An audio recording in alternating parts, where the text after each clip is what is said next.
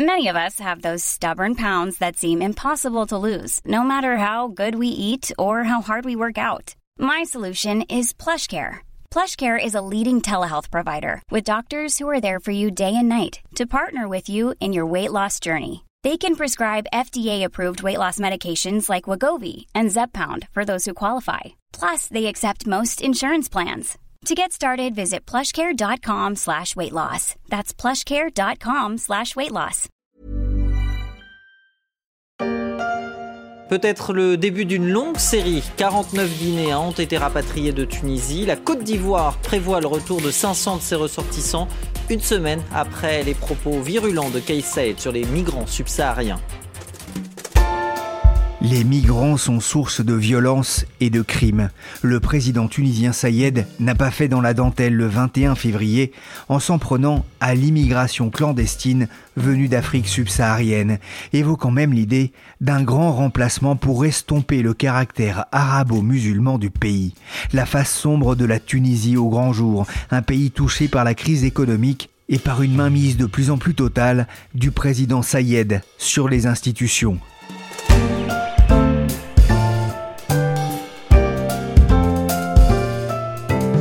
Je suis Pierrick Fay, vous écoutez La Story, le podcast d'actualité de la rédaction des Échos, un programme à retrouver sur toutes les plateformes de téléchargement et de streaming.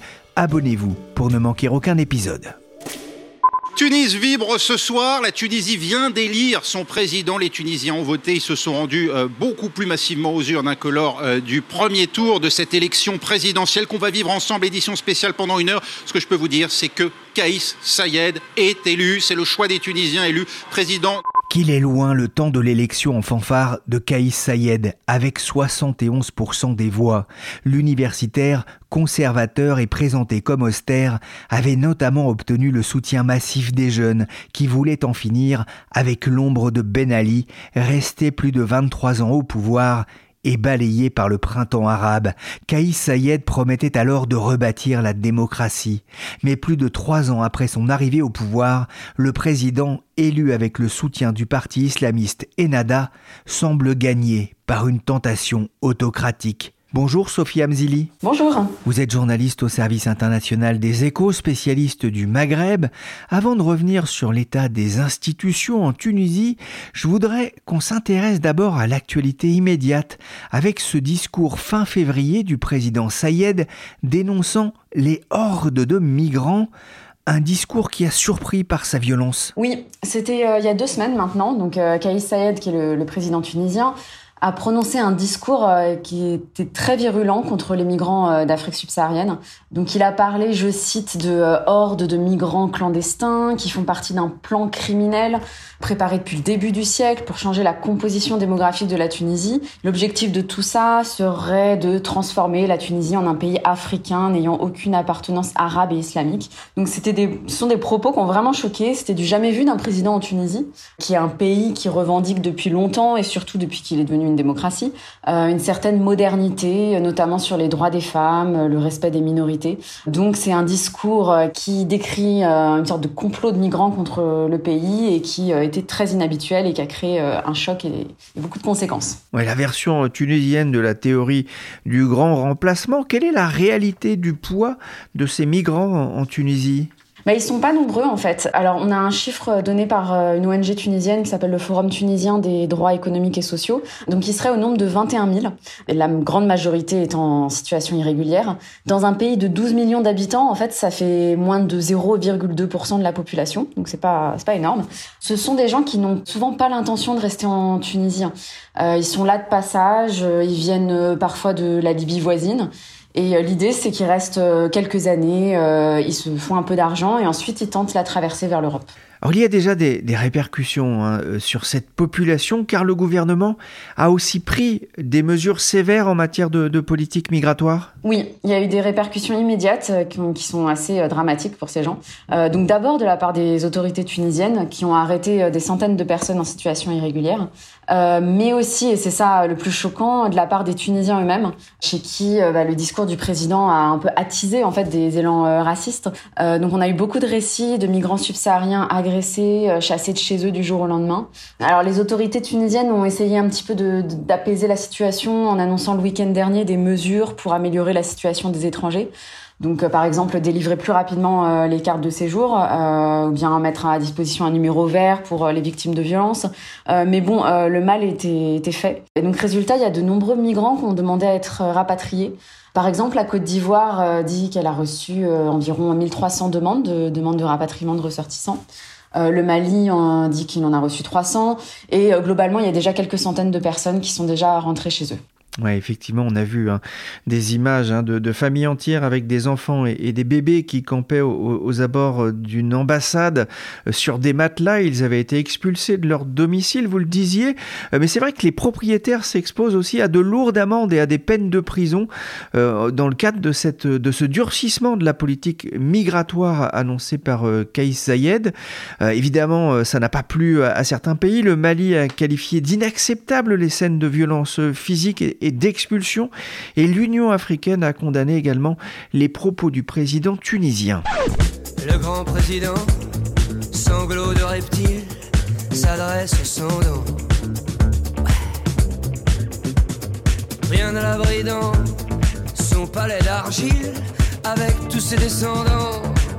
Normal Sophie, certains voient dans cette diatribe un, écran de fumée, un écran total, dirait-on, pour masquer les, difficultés économiques du pays. Oui, complètement. non seulement les propos du président ont choqué, mais en plus le, timing interroge. Donc déjà sur le plan politique, parce que c'est une situation qui est devenue moins confortable pour le président, mais on y reviendra. Et surtout sur le plan économique, euh, parce que le pays est en grande difficulté et en fait ça, pèse de plus en plus sur le quotidien des Tunisiens. Euh, donc pour, euh, pour expliquer brièvement ce contexte, déjà ça fait plus d'une décennie euh, depuis la Révolution, que l'économie tunisienne tourne au ralenti.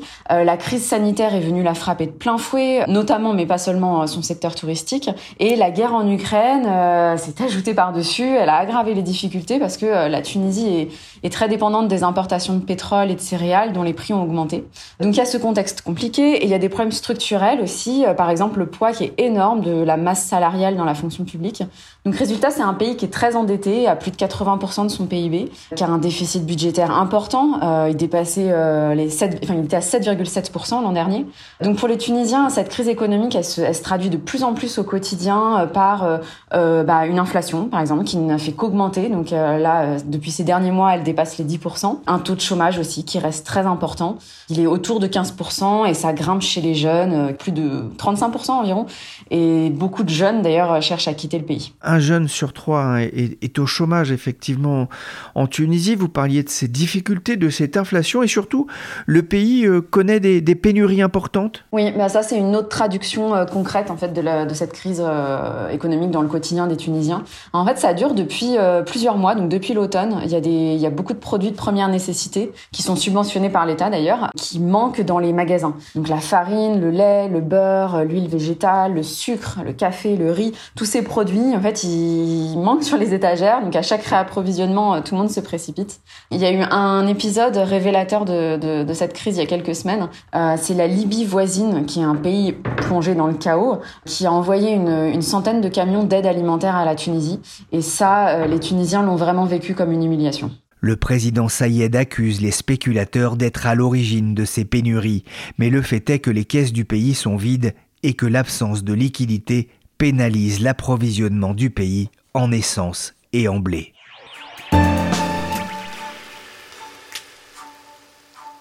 Plusieurs centaines de manifestants se sont rassemblés ce dimanche à Tunis pour réclamer la remise en liberté d'une vingtaine d'opposants au président Kais Sayed.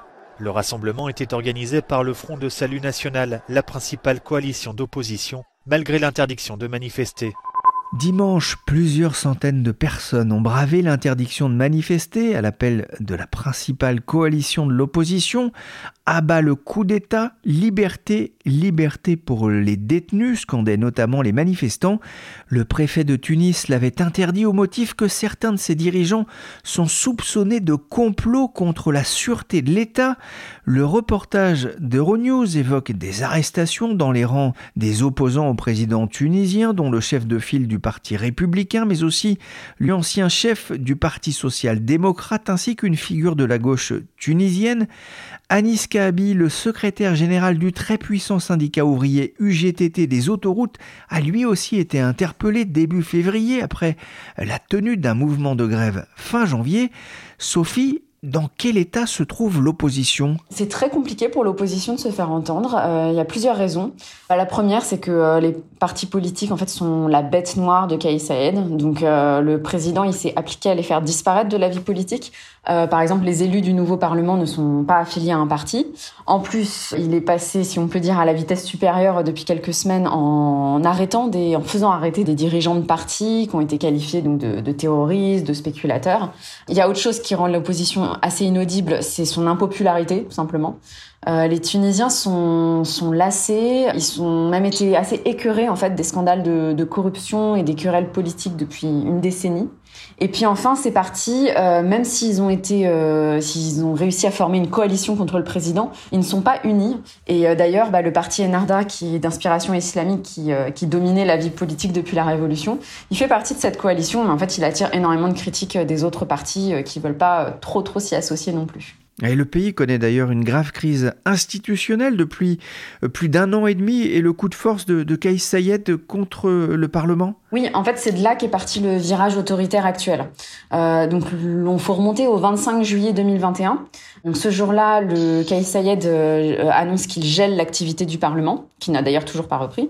Il démet de ses fonctions le Premier ministre et à partir de là, il gouverne par décret euh, et il démantèle un à un les contre-pouvoirs. Par exemple, un, épisode qui a, qui a beaucoup choqué, c'était euh, le moment où il a complètement remplacé les membres du Conseil supérieur de la magistrature.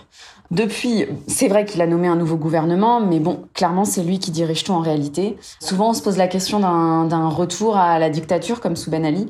On n'en est peut-être plus si loin, avec une différence notable quand même, euh, la liberté d'expression qui est toujours là. En juillet dernier, hein, il y a eu aussi ce, ce référendum largement boudé par la population et qui a validé la création d'une nouvelle constitution, une constitution qui renforce justement un peu plus les pouvoirs du président Sayed oui, c'est ça. En fait, la, la nouvelle constitution de Kais Sayed, on peut, enfin, on peut vraiment dire ça parce que c'est lui seul qui a dessiné ce qu'il y aurait dedans, renforce euh, les pouvoirs du président. Par exemple, le président peut nommer et révoquer les membres de son gouvernement comme il veut. Il peut imposer les textes à examiner en priorité à l'Assemblée. Le gouvernement n'a plus à obtenir la confiance du Parlement et ce Parlement peut difficilement le renverser. Donc, bref, le président tunisien en fait inscrit noir sur blanc dans la Constitution euh, la concentration des pouvoirs entre ses mains. Ouais, une constitution à sa mesure. On va le rappeler hein, d'ailleurs, il est constitutionnaliste, euh, c'est sa spécialité, donc il est bien placé pour savoir euh, euh, comment construire une, constitution à sa main. Sophie, il y, a quand, même fini par y avoir des élections législatives. Fin décembre pour élire un, un nouveau Parlement? Oui, bah, en fait c'était la suite du processus de réforme constitutionnelle. Donc la nouvelle constitution elle prévoit deux chambres, une chambre basse élue au suffrage universel, donc c'est elle qui a été élue fin décembre, et une chambre haute qui doit représenter les régions, mais alors elle non seulement elle n'a pas été élue, mais en plus elle n'a pas été clairement définie. Donc les élections de, qui sont tenues entre décembre et janvier, elles sont faites dans un contexte assez étrange. Déjà, les sondages étaient interdits, euh, l'affiliation des candidats à un parti était interdite, les principaux partis d'opposition boycottaient le scrutin, et puis surtout, les Tunisiens s'en sont complètement désintéressés. Euh, ils étaient beaucoup plus euh, préoccupés par la situation économique dont j'ai parlé. Donc l'abstention a été massive. Il y a seulement 11% des Tunisiens qui se sont déplacés pour participer à ce, scrutin. Donc c'est un vrai désaveu pour Kais Sayed, et c'est dans ce contexte défavorable euh, qu'il a lancé son discours contre les migrants clandestins subsahariens dont on a parlé. Il y avait la liberté, la douceur de vivre, c'était vraiment le bon temps. Virer des cafés, on n'a jamais un rond, on sèche les trois quarts des cours, on n'aura jamais le bac. On était calme, ordonné, réfléchi. C'était autre chose qu'aujourd'hui. Un parlement fantoche, un conseil supérieur de la magistrature dissous, pas de cour constitutionnelle, le président s'est arrogé les pleins pouvoirs évoquant le péril qui menace la nation. Alors j'imagine qu'il ne parle pas du péril jeune de Clapiche, mais de quel péril parle-t-il? Ça on l'a jamais su, euh, il l'a jamais défini. Euh, ce qu'on sait, c'est que euh, voilà, dans sa vision des choses, il considère que les partis politiques qui ont gouverné la Tunisie de 2011, donc la révolution jusqu'à 2021, sont des corrompus, des magouilleurs, et que ce sont eux qui ruinent le pays. Euh, donc en fait, en reprenant en main le pouvoir, le président aurait sauvé le pays euh, du péril que représentaient ces usurpateurs. Ça, c'est euh, sa conception des choses. Et il faut, euh, il faut garder en mémoire que c'est un discours qui a rencontré un vrai écho auprès de la population tunisienne. Le 25 juillet 2021, quand il s'est arrogé les pleins pouvoirs, beaucoup de gens faisaient la fête dans la rue euh, parce que justement le Parlement n'avait plus de pouvoir et que et que le président reprenait en main la situation. Donc c'est voilà, c'est ce péril qui serait à l'origine de tout ce changement de, de régime. Avec plus de 70% des voix, Kayes Sayed devient le nouveau président de la Tunisie. Et vous le voyez derrière moi ici à Tunis sur l'avenue Habib Bourguiba. Ses supporters sont venus très nombreux pour célébrer cette large victoire. Alors ce qui est surprenant, hein, c'est que lors de sa victoire, Kais Sayed avait fait souffler un vent d'espoir auprès des jeunes, notamment hein, ceux qui sont frappés par le chômage. Lors de son discours d'investiture, il avait insisté sur le respect de la loi, l'égalité entre tous les Tunisiens ou encore le renforcement des droits des femmes. Que s'est-il passé? C'est l'homme qui a changé ou il a révélé sa, vraie nature? Ah, c'est une très bonne question. moi, j'avais interviewé un économiste qui le connaissait un peu et qui avait participé aux commissions pour rédiger la nouvelle constitution. Euh, donc, avant euh, le scrutin, euh, il était vraiment convaincu que le président c'était un homme droit, sincère, qui n'allait pas rétablir une dictature. Je l'ai de nouveau interrogé après le vote de la constitution et il était vraiment désabusé. Il s'interrogeait sur le fait que le pouvoir change les gens.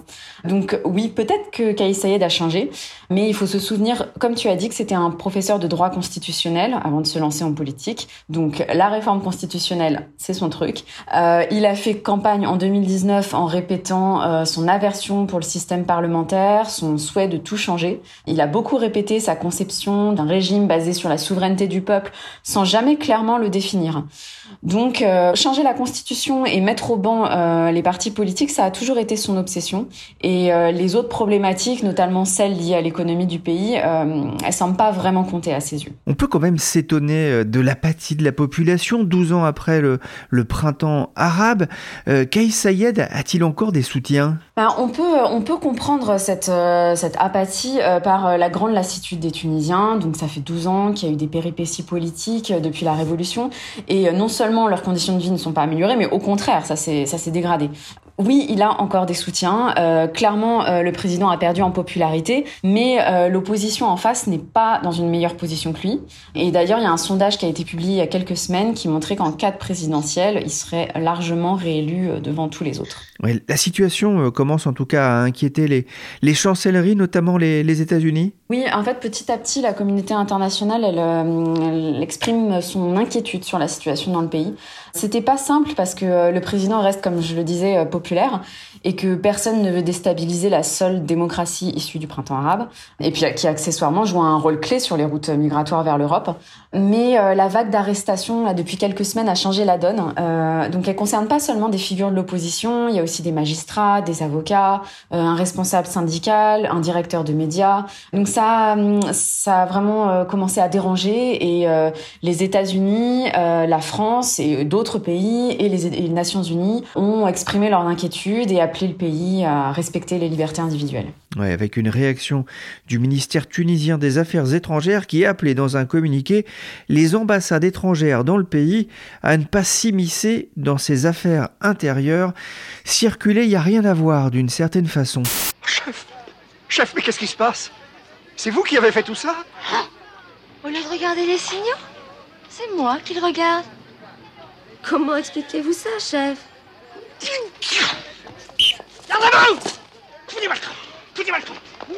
Un dernier mot, le pays reste à la merci d'un défaut de paiement alors qu'il attend toujours un, un, coup de pouce du FMI pour un prêt de près de 2 milliards de dollars. Oui, voilà. En fait, euh, le FMI a donné son accord pour ce prêt en octobre dernier. C'est un prêt euh, assez limité par rapport aux attentes de Tunis, mais euh, dans la situation actuelle, ce sera toujours une, une bouffée d'oxygène bienvenue. le problème, c'est que le FMI attend des réformes en contrepartie, et ces réformes, forcément, sont impopulaires.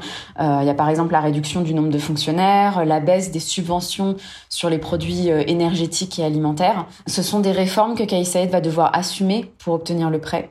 Donc ça tarde. Euh, les négociations durent, on attend encore la finalisation et euh, voilà, c'est peu de dire que ça presse c'est vrai qu'une suppression des subventions, notamment sur le pain, euh, pourrait euh, euh, là aussi provoquer vraiment beaucoup de, de, torts dans la rue, notamment. Oui, tout à fait. Oui. On a le souvenir des émeutes du pain dans les années 80 qui est très présent et dont les Tunisiens parlent dès que dès qu'il s'agit de baisser de vraiment quelques quelques millimes la subvention sur le pain qui est très consommée en Tunisie. Et la diatribe anti-migrant du président Sayed n'est d'ailleurs pas de nature à rassurer les bailleurs internationaux.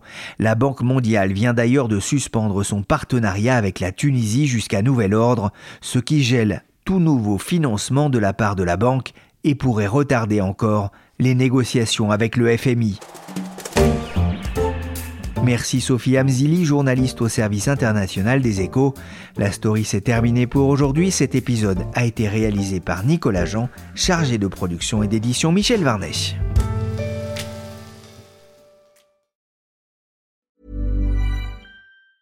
Hi, I'm Daniel, founder of Pretty Litter. Did you know cats tend to hide symptoms of sickness and pain? I learned this the hard way after losing my cat, Gingy. So I created Pretty Litter, a health monitoring litter that helps detect early signs of illness by changing colors, saving you money and potentially your cat's life. Pretty Litter is veterinarian developed, and it's the easiest way to keep tabs on your fur baby's health right at home. Go to prettylitter.com and use code ACAST for 20% off your first order and a free cat toy. Terms and conditions apply. See site for details.